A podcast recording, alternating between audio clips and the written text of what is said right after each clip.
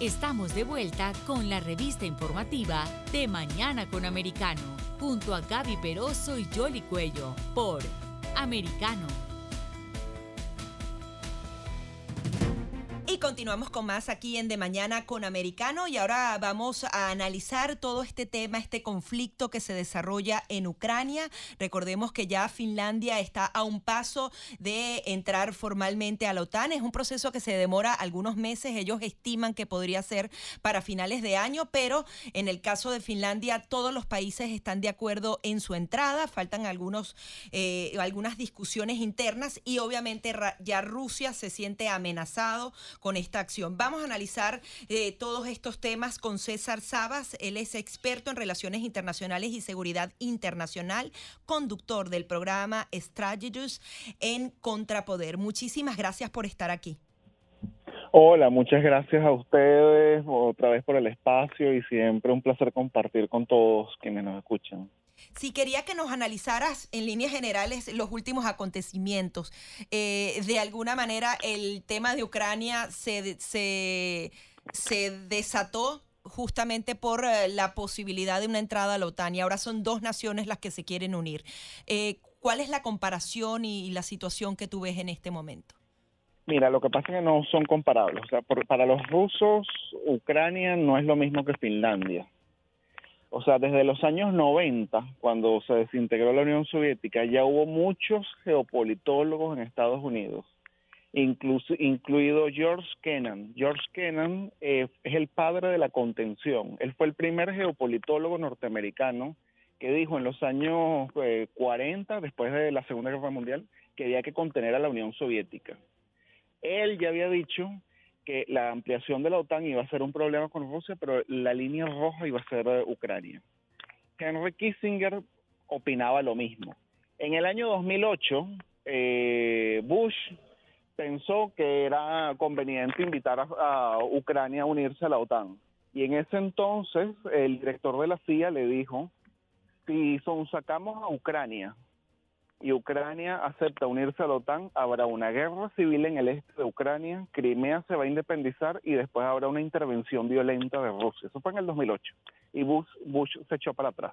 Porque es que son países muy distintos. Ucrania siempre ha sido, digamos, culturalmente, mm, de forma étnica, desde todo punto de vista, demasiado ligado a Rusia. Entonces, más que la ampliación de la OTAN, el tema era Ucrania como tal.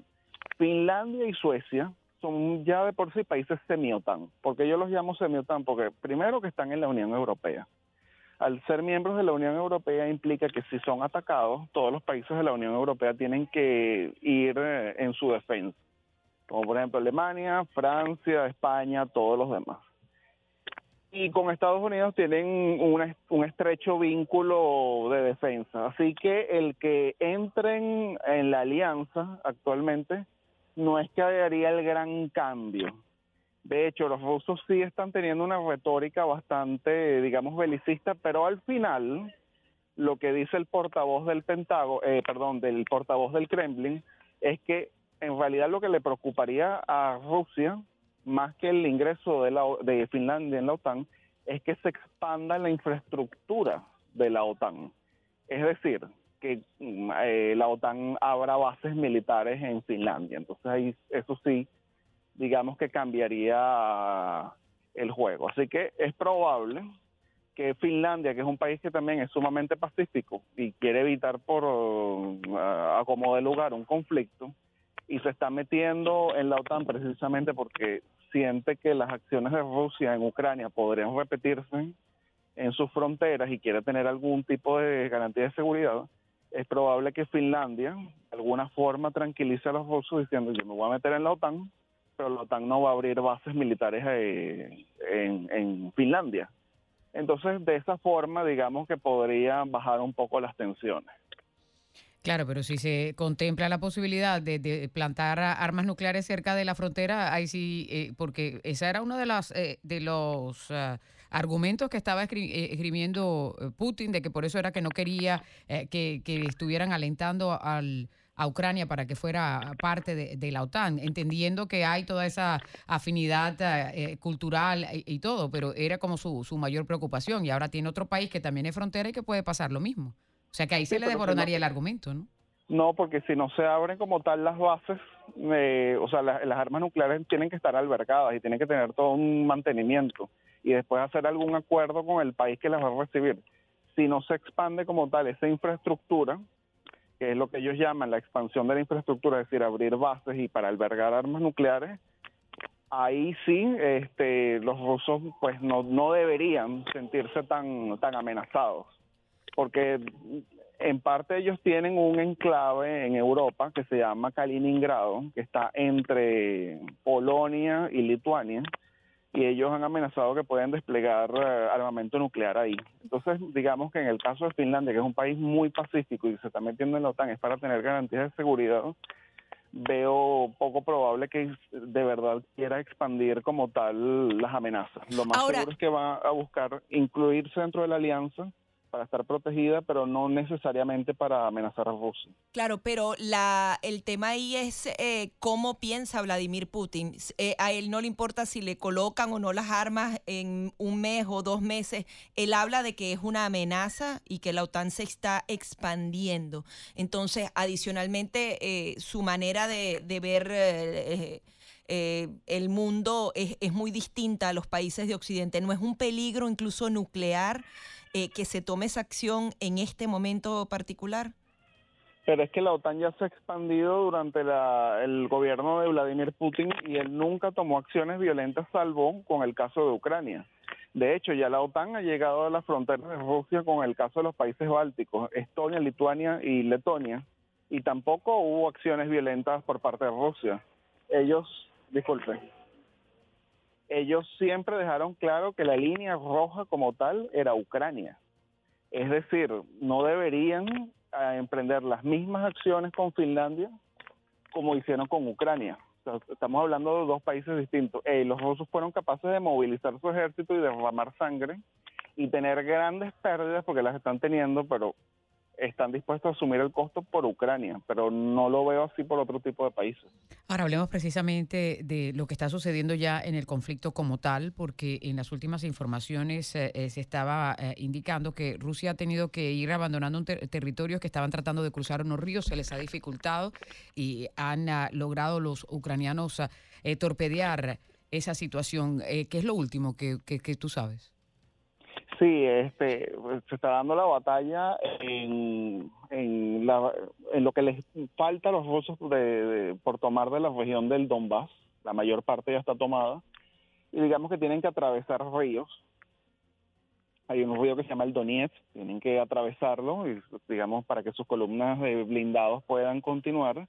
Y evidentemente los ucranianos les tienden emboscadas. Y atravesar un río no es nada fácil. Tienes que poner un primero que los ucranianos han dinamitado todos los puentes, entonces tienes que poner un puente provisional para que los blindados puedan pasar. Mientras están pasando, eh, son muy vulnerables. Y pues gracias a las emboscadas que han hecho los ucranianos y que se ha facilitado por el apoyo de la inteligencia norteamericana, han podido hacer este tipo de emboscadas. Sin embargo, también están pudiendo avanzar y ya llegaron a las puertas de una ciudad muy importante que se llama Severodonetsk, y pues ya ha empezado la batalla por capturar esa, esa ciudad que es muy, muy importante, es un punto estratégico. También queríamos analizar contigo la llegada del emir de Qatar a Irán para reactivar el acuerdo nuclear. Los miembros de la OPEP están en Venezuela. Los países árabes conocen muy bien lo que tienen en el subsuelo y que esa energía realmente les puede dar un poder ilimitado en un momento como el que estamos viviendo. Coméntanos cómo, cómo ves tú qué puede pasar con estos países? El, emir de Qatar, o sea, Qatar como tal es enemigo de lo que es Arabia Saudita y Emiratos Árabes Unidos. En el Medio Oriente hay una especie de guerra fría. Como Qatar es enemigo de estos países, le interesa acercarse al enemigo de sus enemigos, que es Irán. Entonces, por lo tal, apoya el, el acuerdo nuclear de Irán porque le interesa que Irán empiece a vender petróleo y sea ahora un país más rico de porque actualmente es un país ahogado por las sanciones y que a partir de ahí Arabia Saudita y Emiratos Árabes Unidos tengan un gran dolor de cabeza en la región.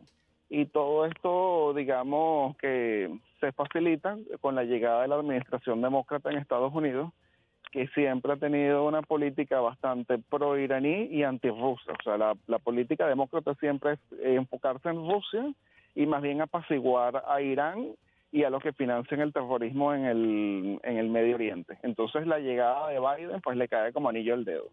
Y bueno, y Qatar, que ahora se está vendiendo como una de las alternativas eh, energéticas a Rusia, es también uno de los que uno de los grandes patrocinadores del terrorismo internacional. Por ejemplo, eh, financian el grupo terrorista Hamas en, en la franja de Gaza. Entonces, pues bueno, todo este juego geopolítico les favorece. Irán se está viendo favorecido por la crisis de Ucrania, porque gracias a la crisis de Ucrania, ahora Rusia está empezando a sacar sus tropas de Siria para llevárselas a Ucrania.